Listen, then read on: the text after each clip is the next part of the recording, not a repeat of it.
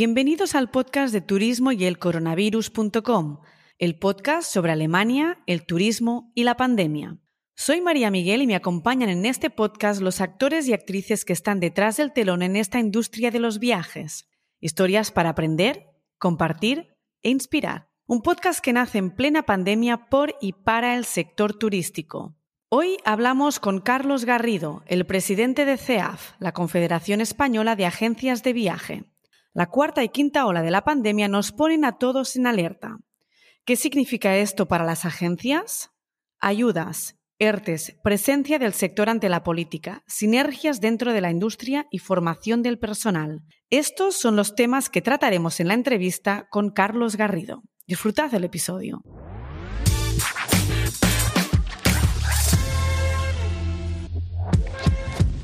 Querido Carlos, bienvenido al podcast de Turismo y el Coronavirus. Es un gran placer tenerte aquí con nosotros. Muchas gracias a vosotros por invitarme. Carlos, hace muy poquito que nos vimos, era un momento de reinicio, de esperanza, de, mucha demanda y entre los agentes un momento de dejar las quejas hacia atrás y de empezar a construir, de empezar a vender viajes. Ahora arranca la cuarta ola de la pandemia en Alemania, el incremento de las incidencias vuelve a poner a la sociedad en alarma y esto, ¿qué significa para las agencias? Bueno, pues realmente las agencias de viajes como sector más eh, perjudicado por esta crisis, ¿no? Porque hemos sido el eslabón del, turismo más, más débil, el que, el que más ha, sufrido y el que más ha creído su facturación durante este tiempo y con el perjuicio que además pues eh, estamos siendo también los que más estamos tardando en recuperarnos, ¿no? Y lo cierto es que después de un verano muy bueno, muy bueno de la demanda nacional, ¿no? Que por lo menos nos dejaba, dejábamos atrás esas caídas de facturación de más del 90% y, y bueno, las cambiábamos por un 50% ¿no? porque realmente las agencias de viajes, la demanda nacional solo supone el 25% de nuestra facturación y el 75% es, es, régimen internacional. Pero bueno, esa, ese, punto de inflexión que significó el verano y el, inicio de la, de la, reactivación, pues efectivamente nos, nos, hace o nos hacía por lo menos estar pues, más, más optimistas y, más pensando que esa, que esa mm, recuperación iba a ser inminente. Y bueno, pues en eso es un poco lo que, lo que nos hacía precisamente eso hace unas semanas, pues estar pues eh, muy optimistas y muy, muy con ganas porque las cifras nos acompañaban, la facturación mes a mes cada vez era mejor y las perspectivas de salida eran cada vez más cercanas. Ya, así que viene otra vez el, jarrón de agua fría, para, para, decirlo de alguna forma, ¿no? En Alemania, de hecho, se han, se han confirmado que alargan las ayudas económicas para las empresas más afectadas hasta prácticamente marzo de 2022, así como los ERTES hasta la misma fecha, marzo del 2022. ¿Cuál es el panorama en España? Bueno, en España eh, todavía no ha habido una reacción a una posible quinta ola y a las consecuencias que eso pueda traer en la movilidad y otra vez en la facturación de las agencias de viajes, entonces todavía no ha habido una reacción. Por lo tanto, lo que tenemos hasta a día de hoy es eh, lo que había hace dos meses, que es, por un lado, una prolongación de los ERTES hasta el día 28 de febrero, con unas exoneraciones pues, muy, muy positivas, igual que las, que las que había anteriormente. Y lo que hay es, bueno, pues unas ayudas que, que en España todavía están empezando ahora a llegar tan solo el 10-15% de las agencias de viajes todavía han recibido las ayudas estatales importantes, las, del centro, las, las que pertenecen a, las ayudas de reconstrucción, de, que estas que se aprobaron antes de verano. Y aquí eh, lo que han hecho el Estado es que se los ha les ha delegado la gestión a las autonomías, las autonomías eh, las están aplicando con algunas diferencias entre, unas y otras de criterios que nos preocupan mucho porque una ayuda estatal debería aplicarse de, la misma manera en todas las comunidades autónomas y ahora mismo están llegando. Por lo tanto, eh, hay alguna ayuda también autonómica de menor cuantía que son realmente pues, pues insuficientes claramente porque son parches y, lo que esperamos es que eso, que se materialicen estas, estas ayudas y que, y que se piensen. Hemos mirado siempre el foco de, la reacción de los políticos en Alemania y lo hemos mirado con cierta envidia, ¿no? porque en Alemania y en otros países que han reaccionado más rápido, Y nos ha chocado mucho, ¿no? Que en un país con una dependencia y con un peso tan grande del, turismo no haya sido el que lidere y el que, y el que encamine todas estas. Eh, deberíamos haber liderado también las iniciativas y las, y las medidas eh, contra el, para, para, salvar al tejido empresarial del, turismo y sin embargo pues no se ha hecho y, bueno, pues lo lamentamos y se está llegando tarde y, y las ayudas son insuficientes. La demanda vemos que está, vemos que hay ganas de viajar pero evidentemente hay incertidumbre todavía, la pandemia sigue muy presente. La mayoría de las agencias tienen a su personal todavía en ERTE, hay créditos por liquidar, la caja pues está medianamente vacía, ¿no? ¿Qué se estima cuando terminen los ERTES? hay quien dice masivas insolvencias, quizás más fusiones. ¿Cuál es tu pronóstico? Pues mira, en eso estamos focalizados, ¿no? Porque el tejido empresarial en España es un tejido de mucha pyme, de mucha micropyme, mucho autónomo. Fundamentalmente, más del 90% son este tipo de empresas y realmente son las empresas que más nos preocupan ahora mismo la Confederación, pero bueno, porque las, al final las grandes tienen otros medios, tienen otros recursos, pertenecen, tienen otras fórmulas que, a las que están optando y las que están beneficiándose. Pero aquí la gran preocupación es ese tipo de, empresas, ¿no? que evidentemente están todas eh, después de un año y medio en una situación pues, pues, pues muy crítica. Y realmente la subsistencia de todas estas, esto en otro, cualquier otro sector hubiera sido totalmente impensable, ningún otro sector hubiera resistido como, como lo ha hecho este y realmente aquí hay, hay, que, hay que decir que la gente ha hecho un, esfuerzo muy grande y afortunadamente el tejido está... Entonces, la gente está esperando pues dos cosas, ¿no? Primero, qué efectos puede tener esta, esta última ola y, por lo tanto si realmente va a seguir eh, recuperándose progresivamente su facturación, con lo cual estaríamos en un escenario pues muy favorable. Y luego están dependiendo, mirando con el otro ojo también a, estas ayudas, ¿no? Que, se, que realmente se materializan, se hagan realidad y que les permiten dar este colchón, porque es que si no la situación es totalmente insostenible, ¿no? Entonces van vamos a depender un poco de esos dos factores, ¿no? Cómo evolucionen las restricciones de movilidad en, los próximos meses y, que se materialicen estas ayudas y se hagan realidad y que permitan a los empresarios pues poder mantener sus empleos, mantener sus locales y mantener su estructura, porque el principal activo de una agencia de viajes es su personal. Los hoteleros tienen sus hoteles, los transportistas tienen sus, sus aviones o sus autobuses o lo que sea. Y sin embargo, nosotros, las agencias de viajes, eh, solo tenemos nuestro personal. Por eso es muy importante no solo que no cierren, sino que no se destruya empleo, ¿no? porque el empleo es nuestro activo y es nuestro valor como, como, como sector. Exacto. Cuéntanos, Carlos, qué defiende CEAF, ¿no? Es decir, a través de todas tus respuestas nos has conducido un poco a, lo que defiende CEAF, la Confederación, pero más en este momento con las reiteradas luchas ante la administración e instituciones que vuelve a empeorar el, momento de la pandemia. Dinos un poco más extendido cuáles son un poco los, la visión y la misión de, la Confederación. Bueno, la Confederación Española como órgano aglutinador de, las asociaciones de agencias de viajes en España, eh, lo que estamos haciendo es eh, primero transmitir a los políticos y a las personas que toman decisiones que nos afectan que aquí hay un sector, ¿no? que nosotros hemos sido siempre los, los grandes desconocidos. ¿no? Cuando se habla de turismo, aquí se habla de los, de los alojamientos, se habla de los transportes, pero nunca de las agencias de viajes. Entonces, lo que ha habido es un esfuerzo muy grande en dar a conocer a, las personas que toman decisiones que nos afectan las especiales características ¿no? que tiene este sector ¿no? y la importancia que tiene en el, en el turismo pues la gente que se dedica a, la distribución, a la comercialización, a la paquetización, ¿no? porque somos, jugamos un papel fundamental. Entonces, la, principal labor ha sido de, comunicación. Pero no obstante, nuestros objetivos ahora y nuestra misión es que efectivamente no cierre ni una sola agencia de viajes. Nosotros eh, lo que estamos haciendo es ayudar a todas las agencias de viajes, a todas las asociaciones de agencias de viajes, a que realmente sean capaces de, subsistir. ¿no? ¿Y cómo lo estamos haciendo? Pues a base de demandar pues, eh, pues ayudas directas, estamos eh, demandando temas de cambios de legislación en la ley de viajes combinados, que ha habido una, se ha puesto de manifiesto pues, una injusticia que se estaba produciendo y que nos estaba afectando de forma directa. Estamos pidiendo un plan de incentivo a la demanda porque la situación de los españoles en este caso es muy, es, es, es muy regular ¿no? y creemos que como nos ha hecho en otros países debería haber un, un, tema de, ayudas y de, acceso, de, o sea, de, incentivos a la demanda. Eh, hemos pedido un plan de, fiscalidad porque las agencias de viajes también somos el único sector que tiene, aquí en España tributamos al 21% frente a otros actores del turismo que no lo hacen con muchas reducciones, ¿no? hoteles al 10, los otros a exentos, los otros no, nosotros sin embargo de nuestra pequeña parte. Y esto es una injusticia porque al final nosotros somos los, tenemos unos, un sector que jugamos con unos márgenes muy pequeños, muy reducidos, que aportamos mucho valor y que deberíamos de tener al menos las mismas condiciones. Entonces, pues bueno, estas son bueno, una de las cosas que nosotros estamos eh, pidiendo, estamos solicitando, lo estamos haciendo pues a través de diferentes reuniones con los grupos parlamentarios, eh, de los europarlamentarios también en Europa. Hemos ido a visitar a varios grupos parlamentarios, estamos teniendo reuniones en la COE, en la Mesa de Turismo, en fin, en todos los organismos donde pertenece la, Confederación, que son muchísimos. En todos ellos estamos elevando la voz y estamos diciendo que aquí hay un sector que está sufriendo, que necesita ayuda, que necesita ser eh, rescatado y que necesitamos y, que también somos fundamentales pues en la reactivación del turismo y la, en, volver a, recuperar y a, hacer el sector rentable para nosotros, pero también para el Estado, que hemos eh, sido siempre muy rentables, hemos aportado muchísimo siempre al bienestar y a la economía. ¿Contáis con asociaciones, agencias, miembros adheridos?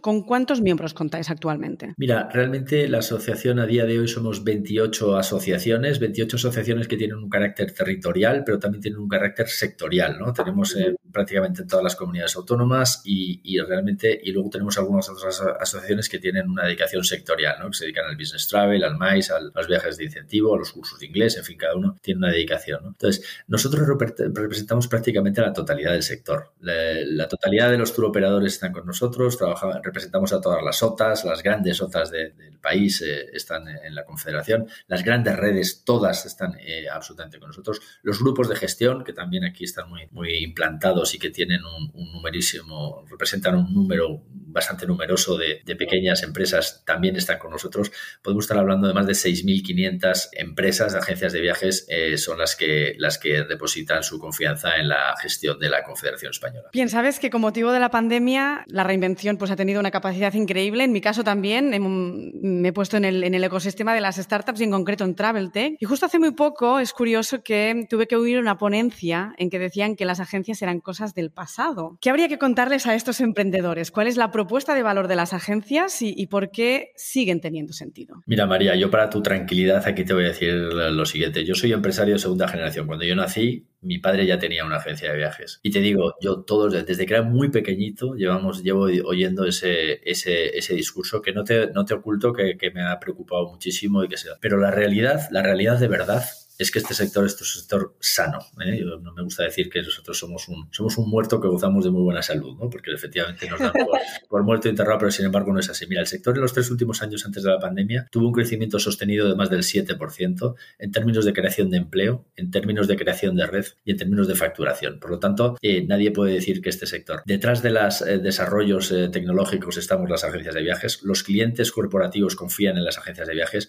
Evidentemente ha crecido mucho el sector. Hay un público que que, compra sus billetes de forma directa y que además nos parece muy bien. Siempre, todavía desde que yo era pequeñito, competíamos con el, con el directo, con la venta directa, ¿no? Y, eso está bien. Y, lo único que nosotros reclamamos de la Confederación es que queremos hacerlo, pero con respeto y con, y con lealtad, ¿no? Es decir, queremos ser un canal de distribución igual que cualquier otro sector que se respete, que se respete su margen, que se, se trabaje con él o con no. Esto es, es una decisión libre, ¿no? También nosotros como, como distribuidores tenemos que, que hacer un papel, tenemos que elegir a nuestros distribuidores, pero yo te puedo garantizar que este sector eh, tiene futuro, que aportamos muchísimo valor en la intermediación, que somos el canal más seguro a día de hoy, que es más, con la pandemia muchos clientes se han dado cuenta de la gestión y la labor de las agencias de viajes. Las agencias de viajes nos hemos adaptado de forma inminente a la, nueva forma de viajar. Aplicamos ahora productos con flexibilidad, aplicamos seguros específicos y siempre aportamos valor y siempre aportaremos valor. Estamos haciendo grandes inversiones en tecnología a través, en muchos casos, de nuestros grandes partners, a través de nuestras agencias, de muchísimos esfuerzos y te puedo garantizar que este sector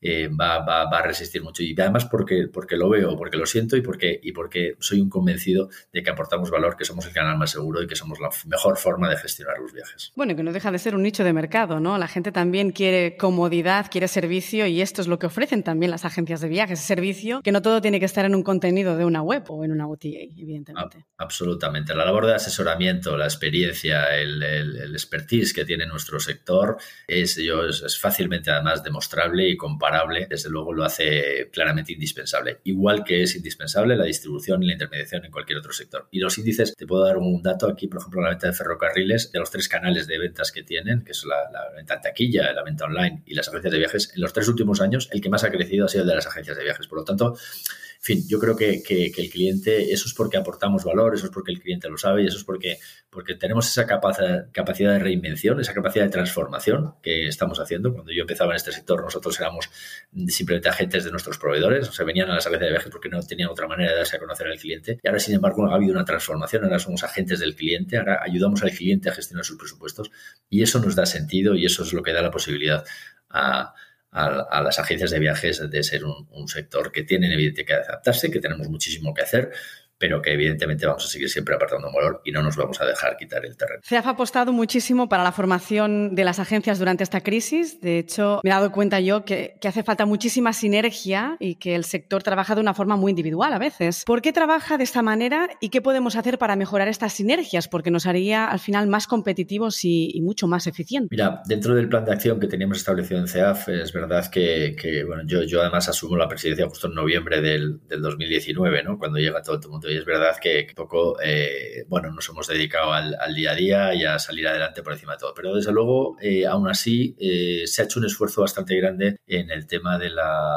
en el tema de la formación. Para nosotros la formación es fundamental, la formación en destinos, la formación en idiomas, la formación en sistemas de tecnología es clave. Y nosotros hemos aprovechado este tiempo donde la gente pues, ha, ha, tenido a lo mejor más de tiempo, estos, estos ERTES o este, o este tiempo, para plantear y hemos planteado muchísimos, muchísimos eh, cursos de, formación, como te digo, formación sobre todo de la mano de los, de los destinos, porque al final lo que nosotros vendimos, vendemos en muchos casos son destinos. Ha habido una renovación, ha habido una forma nueva de viajar con los protocolos. Nosotros hemos eh, dado formación en la nueva forma, hemos participado activamente vamos, en la creación de sus protocolos. En fin, hemos querido estar en, en, la actualización de nuestro personal, porque efectivamente, como te digo, te decía antes, nuestro personal es lo más importante que tenemos, somos conscientes y la formación es absolutamente necesaria. Si nosotros queremos ser un canal y en la línea de lo que decías de mantener el valor, es fundamental que mantengamos los niveles de formación, que, nos, que estemos siempre muy actualizados en las nuevas formas de digitalización, en, los nuevos destinos, en los nuevos programas, en los nuevos paquetes, en, fin, en todas las novedades que tiene este sector, que cada vez son más grandes. Hay mucho por conocer, somos el sector que más referencias tiene, porque cualquier vuelo, cualquier hotel, cualquier noche, cualquier, cualquier traslado, cualquier cosa, eso es una referencia, eso, eso es exponencial a lo largo del mundo. Ningún sector tiene tanta referencia. Entonces es fundamental que tengamos eh, esto muy actualizado y que, y que estemos en condiciones de ofrecer siempre al cliente nuestro mejor, el mejor servicio y la mejor eh, alternativa de viaje. Quizás necesitamos un, un cambio de mindset o, o, dirías que no, que vamos por el buen camino. A veces a mí me da la sensación de que necesitamos más compromiso con nuestra propia industria.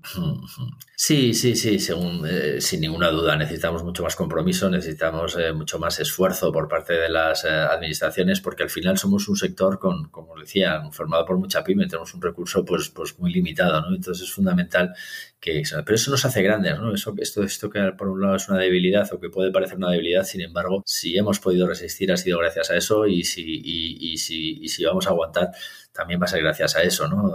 Al esfuerzo de, de, de miles de, de, empresarios y de trabajadores del sector que están aguantando, pues, pues, pues una situación, la situación más adversa que ha tenido el sector en, en toda la vida y que, y que desde luego va, van a ser capaces de aguantar lo que haya que hacer hasta que volvamos a la normalidad. Bueno, si hemos llegado hasta aquí, hay que seguir, así que vamos a seguir aguantando, vamos a seguir luchando a construir, a conseguir más sinergias. Muchísimas gracias, Carlos, por todos tus insights, por todo lo que nos has compartido. Vamos a intentar sacar esa ola ad adelante, hacia adelante, y muchísimas gracias por tu tiempo. Muchísimas gracias. En caso de que esta ola acabe de verdad, aunque yo tengo la esperanza de que porque ya hay un volumen de vacunados, sobre todo aquí en España, pero también en otros países, y que realmente esa ola pues seamos capaces de, de surfearla, ¿no? Para que seamos Exacto. capaces de que no nos arrastre, sino, sino realmente que nos ser capaces de, de, de, pasarla. Y este sector está, está capacitado, tiene ganas, tiene fuerza y estoy convencido que va a ser capaz de hacerlo. Muchas gracias. Seguro que sí. Muchas gracias, Carlos. Chao. A ti. Chao.